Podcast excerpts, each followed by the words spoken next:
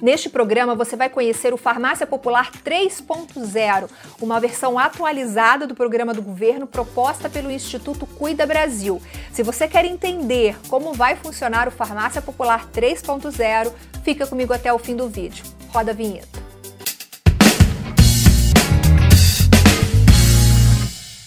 Estou aqui de volta com mais um Ed Farmácia. Seja muito bem-vindo, muito bem-vinda. Você está no canal da Ascoferja no YouTube e aproveita que você chegou até aqui, se inscreve e ative o sininho das notificações para não perder nenhum conteúdo e também já deixa o seu like nesse vídeo para você não esquecer. Quero dar um olá especial para quem está ouvindo este programa nas principais plataformas de áudio como Spotify e Google Podcasts. Muito obrigada pela sua companhia. O Instituto Cuida Brasil entregou ao governo de transição uma proposta de recomposição do orçamento para o farmácia popular a partir do próximo ano. Os investimentos no programa, esse é fato, eles vêm caindo desde 2017. O documento do Cuida Brasil também propõe melhorias no programa que estão sendo chamadas de farmácia popular 3.0. A gente quer entender hoje o que é a farmácia popular 3.0 e para isso nós convidamos o Gustavo Pires, secretário executivo do Cuida Brasil. Gustavo, muito obrigada pela sua presença aqui no Ed Farmácia. Olá, Viviane, olá aos colegas que nos acompanham. Um prazer estar aqui conversando com vocês. Né? É, e eu já conheço o programa Ed Farmácia e acompanho. Que bom, a gente fica muito feliz com esse feedback. Antes de começar a minha conversa com o Gustavo, quero pedir para você já deixar o seu like nesse vídeo. Como eu sempre digo, isso é muito importante para o YouTube continuar distribuindo os nossos conteúdos. Bom, a gente também tem outros vídeos sobre farmácia popular aqui no canal, é sempre um tema que gera muito interesse. Coloquei um link aqui em cima para você do vídeo mais recente que a gente fez sobre o farmácia popular. Uh, Gustavo, esse documento, ele então já foi entregue à equipe de transição do novo governo, certo? Exatamente. A gente é, são duas etapas, né, Viane? Então, assim, a gente primeiro né, tentou cuidar da garantia da reposição do orçamento, né, e paralelo a isso também é, iniciar, né, ou continuar conversas com a equipe de transição do novo governo porque nós temos dois interesses. Primeiro, de que o programa continue, né? E segundo, de que a gente possa, né, eventualmente no ano que vem, pelo menos começar um piloto do Farmácia Popular 3.0, como você citou aí. Bom, a gente tem então aí dois, dois temas importantes para falar aqui hoje, né? A recomposição do orçamento e o Farmácia Popular 3.0. Vamos falar da recomposição desse orçamento, né? É, desde 2017, os investimentos eles vêm caindo. Eu tenho alguns números aqui que eu acho importante colocar. Em 2015, eram 3,4 bilhões de reais por ano. E em em 2021 e 2022, esse orçamento passou para 2,5 bilhões e para 2023, no orçamento que estava previsto, não o novo, né, depois da PEC, e para 2023 estava sendo previsto apenas um bilhão de reais. Ou seja, se você deixa de investir, lógico que haverá um impacto muito significativo no programa, um programa que é de extrema relevância. A gente sabe que o Farmácia Popular é um, um case de sucesso para acesso ao medicamento no Brasil.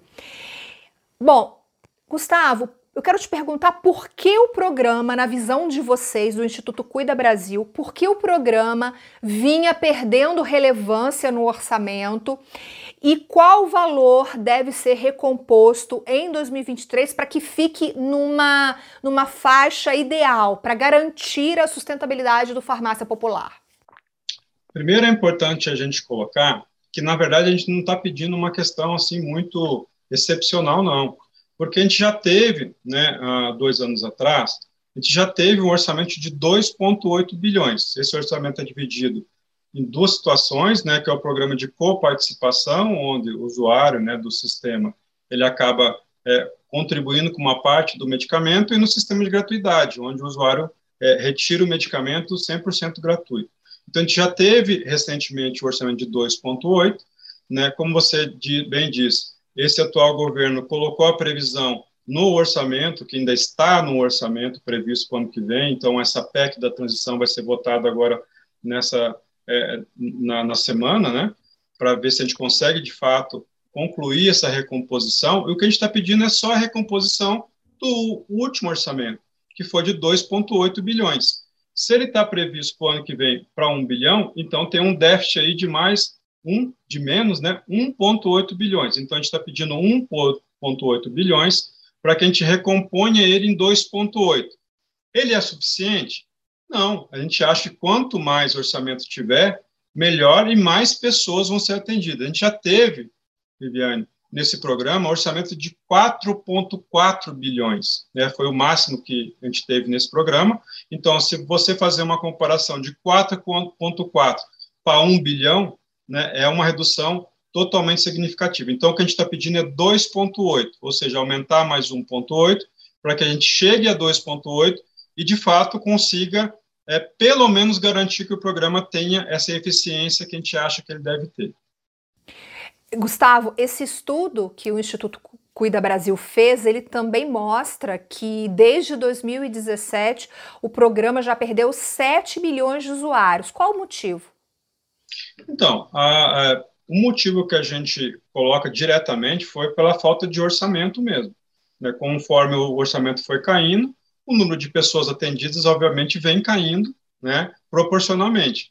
A, a gente já teve é, anos com a, a, pelo menos aí 25 é, é, é, milhões de pessoas alcançadas. Então, é uma situação muito interessante, porque esse é um programa que já enraizou, ou seja, a população já conhece o programa e utiliza desse programa. Né? Isso é muito importante. Agora, ao longo dos anos, como ele vem é, sendo, de certa forma, deteriorado ou diminuindo o orçamento, obviamente, com menos recursos, você acaba atendendo menos pessoas. Bom, esse canal, como você sabe, ele é direcionado para uh, o público da farmácia e da drogaria. Então, nós fizemos, por conta disso, um vídeo específico aqui sobre como a farmácia consegue evitar o bloqueio no Farmácia Popular. Vou aproveitar esse programa aqui com o Gustavo, coloco aqui para você em cima o link desse programa, dessa entrevista. Também sugiro que você assista, tá muito interessante, os bloqueios acontecem com muita frequência, então é sempre bom você se prevenir. Gustavo, agora eu quero voltar para o outro tema que você também já mencionou lá no início, que é essa, essa farmácia popular, né? Um programa Farmácia Popular na versão 3.0, turbinada, porque a gente tem a primeira versão, que foi quando o programa foi criado, depois teve uma segunda versão, e aí agora o Cuida Brasil traz essa proposta para o novo governo de um farmácia popular 3.0. Explica para a gente o que é essa versão 3.0, qual o objetivo, como ela vai funcionar na prática. Legal, Viane. Importante a gente colocar um, um, contextualizar uma situação bastante interessante. Apesar do programa ter realmente tido mais orçamento, nós tivemos, desde a primeira versão até os dias de hoje, é, um problema bastante grave também relacionado ao programa, que são as fraudes. Né? Você acabou de citar aí até o outro programa que você gravou de como evitar bloqueio, isso é muito importante para todos nós. É muito importante que nossos, é, é, é nossos é, quem acompanha o programa né, seu, é, fique muito atento, porque, veja bem, quando ocorre um, um, uma situação de fraude, né, são duas, são algumas situações que podem ser, serem prejudiciais para o próprio programa para a própria farmácia, enfim, para o próprio usuário, para quem né, utiliza os medicamentos. Por quê? Mais fraudes, menos dinheiro e menos recurso para que a sua farmácia consiga obter esses medicamentos e fazer, né, fazer parte desse programa. Né? Uma, uma situação que a gente também está brigando, e acho que isso, uma coisa totalmente é, direcionada, ligada à outra. É, você sabe que faz muitos anos que a gente não tem credenciamento de novos CNPJs. Né? A gente sabe muito bem disso. Por que, que não tem é, credenciamento de novos CNPJs? Porque o cálculo feito dentro do programa é baseado no orçamento. Então, eles, eles fazem uma média de mais ou menos quanto um CNPJ gasta mês, e com esse montante dentro do orçamento, eles acreditam que não tem como é, ter novos CNPJs. E isso é meio, muito ruim até para o nosso, né, nosso setor, porque tem, obviamente, novos empreendedores, ou, ou farmácias que estão abrindo filiais ou coisa parecida, e às vezes fica desproporcional a situação. Quem é mais antigo tem acesso né, teve acesso e tem acesso ao, ao, ao programa, e, e, os novos não têm acesso. Então, isso também está batendo no tecla. Por que, que a gente, é bom a gente contextualizar isso? Porque o Farmácia Popular 3.0 que a gente está propondo, ele também pode evitar fraude. Por quê? Veja bem, como é feito hoje. Hoje é baseado em quê? Baseado na prescrição do médico, baseado na prescrição, posologia versus um certo tempo. Ou seja, de tanto em tanto tempo, ele baseado naquela prescrição pela posologia, ele pode voltar até uma farmácia credenciada e retirar o seu medicamento, ou seja, o autorizador, que é o sistema do Ministério da Saúde, ele vai fazer a autorização baseada nesses fatores, a documentação, né, a cópia da receita que você já sabe melhor do que eu, os documentos que têm que ser enviados, mas também baseado nesse tempo de retirada. Qual que é a nossa proposta, Viviane? Nossa proposta é que a gente intercale essa retirada a uma obrigatoriedade da prestação de um serviço farmacêutico, que a própria farmácia que já é credenciada na entrega do medicamento também poderia se credenciar para ofertar o serviço. O que, que seria bom para a farmácia? Falando da farmácia, ela teria lá, lá o, o, o valor relacionado ao produto que ela está entregando, mas também ela teria o valor relacionado ao serviço que ela está prestando. Serviço do quê? De acompanhamento.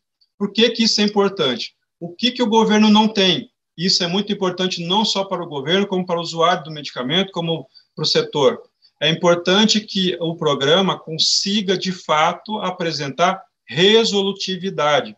Ou seja, é, o, pro, o, programa está baseado em algumas patologias que têm maior incidência na população: hipertensão, diabetes, dislipidemia, doenças respiratórias, né? Agora entrou alguns medicamentos também de doenças cardíacas. E a maioria dessas doenças, elas têm que ter um monitoramento e acompanhamento de perto. Você ter uma ideia, né? Até aqui mandar um abraço e agradecer também o pessoal da BC Pharma, né, na pessoa do Rafael, porque ele também contribuiu e assinou o documento junto com a gente, né?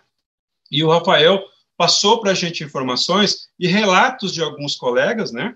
farmacêuticos e proprietários de farmácia, que, por exemplo, quando um cidadão ele tem acesso a um médico e faz lá uma, uma, uma, uma consulta e é diagnosticado com uma dessas patologias, ele recebe a prescrição e esse, e esse medicamento prescrito ele está inserido no programa farmácia popular, geralmente o médico dá a primeira dose que a gente chama de dose de ataque, ou seja, aquela dose quando o cara está totalmente descontrolado, certo?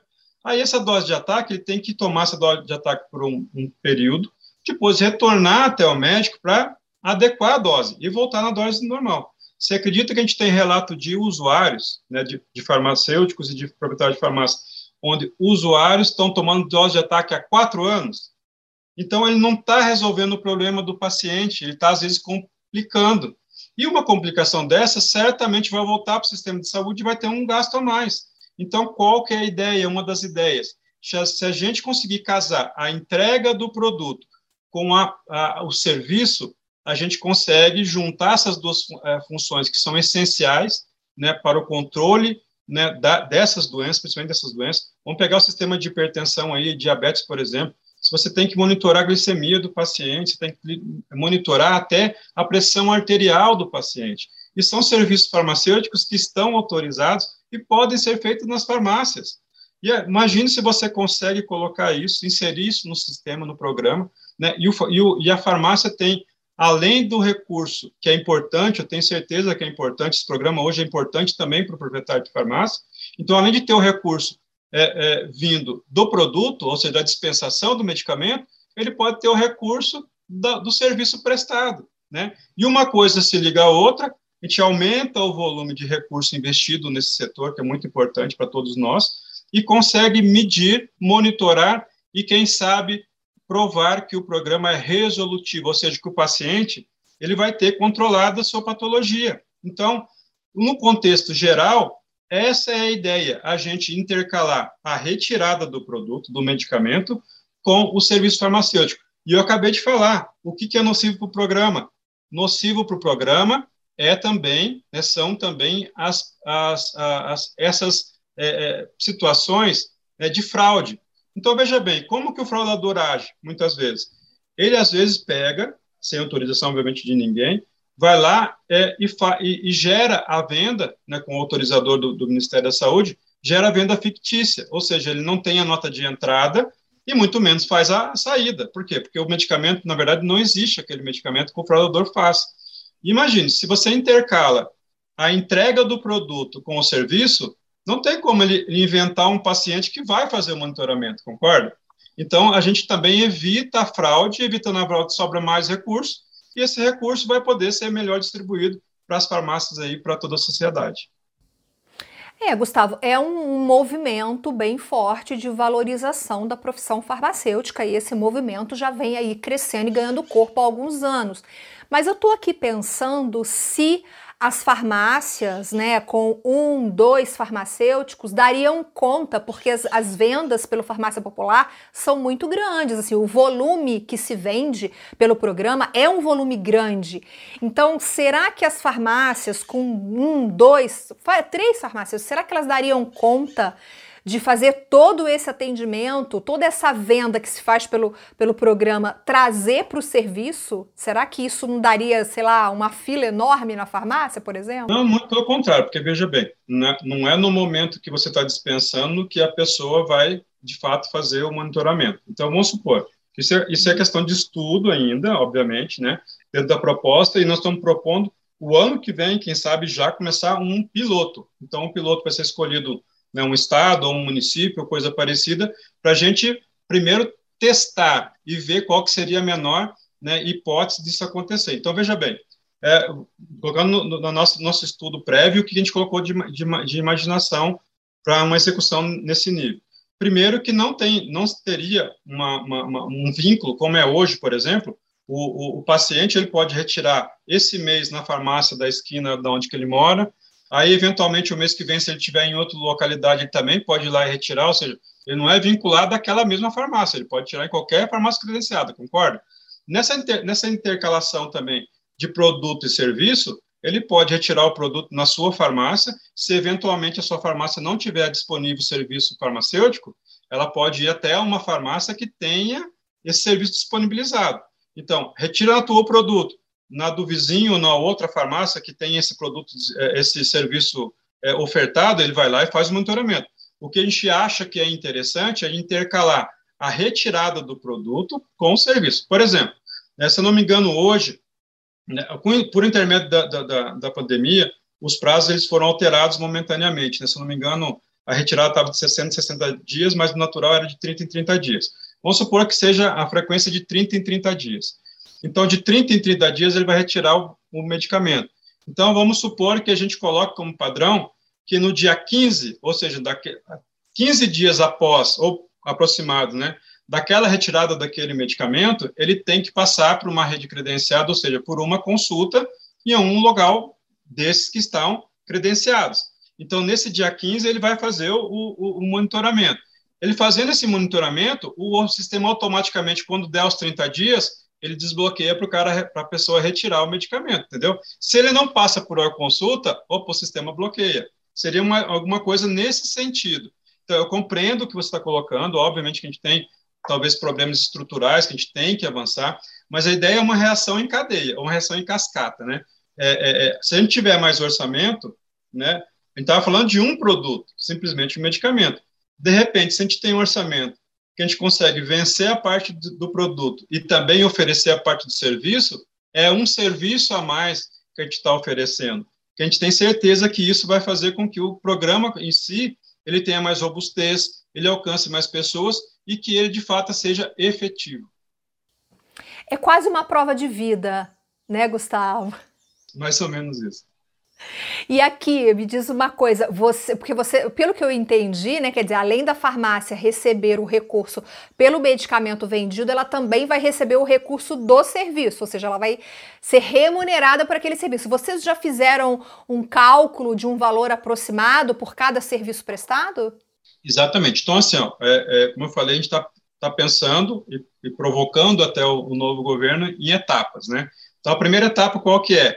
A gente de fato garantir o orçamento, porque sem orçamento o programa deixa de existir, ou vai ficar muito precarizado, né? Porque cair para um bilhão, a gente vai reduzir aí, em, pelo menos aí 66% mais ou menos o número de pessoas atendidas. Né? Isso do último recurso, né? Então, assim, cada vez menos pessoas sendo atendidas.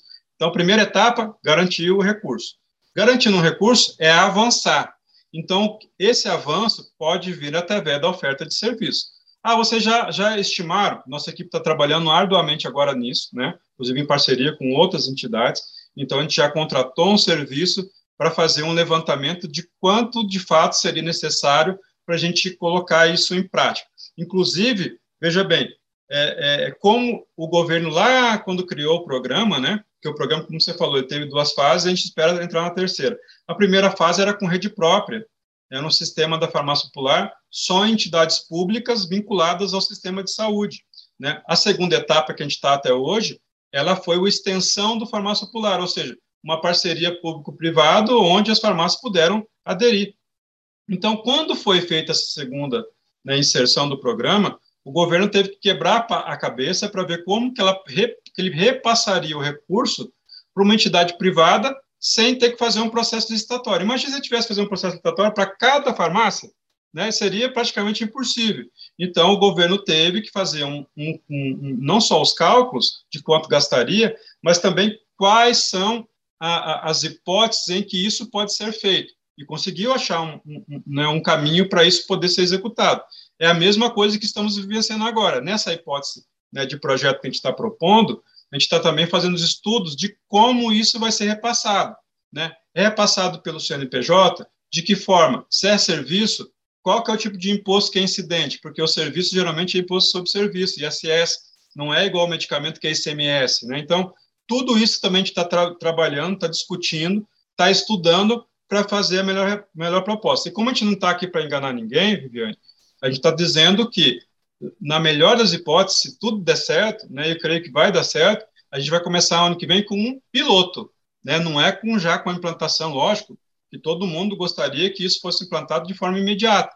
A gente tem que entender que tem um novo governo que está assumindo, né? A gente nem sabe ainda quais são as pessoas que vão comandar a área da saúde, quem vai ser o ministro da saúde, quem vai ser o, o, o, o gestor do programa Farmácia Popular. Espero que o gestor né, tenha uma abertura também para a gente conversar e chegar é, em conjunto, né? O que a gente espera deles? Que eles nos ouçam, né? Ouçam nossas reivindicações, ouçam o setor, porque quem vai trabalhar com isso é o setor. Então, nada mais justo que chamar o setor para conversa, entendeu? Qual é a melhor maneira, né? Se por aqui é certo, por aqui é errado, por onde que a gente vai passar, quais são os caminhos que a gente vai né, seguir. Então, eu confesso que nesse momento nós estamos sim estudando e eu não tenho como te falar qual que seria o orçamento necessário para atender isso. E aí, Gustavo, rapidamente, a gente está falando aqui Instituto Cuida Brasil, Cuida Brasil, rapidamente explica para a gente o que é o Instituto Cuida Brasil. Legal.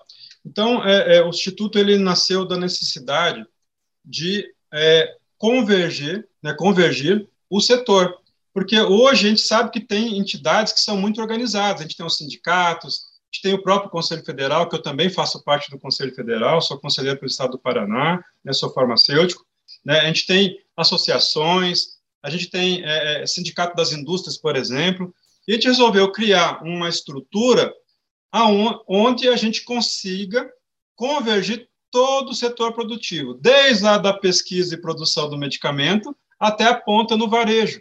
Por isso que eu fiz questão de, convidar a ABC Pharma, por isso que a gente fez questão de convidar a própria Abrafarma, né, sindicato de, de indústria né, de São Paulo, o Sindus Pharma, né, vários, vários atores estão participando, até sindicato é, de, farmacêuticos também, a gente convidou, a gente convidou todo mundo para sentar à mesa que a ideia do Instituto é de ter um ponto de convergência do setor.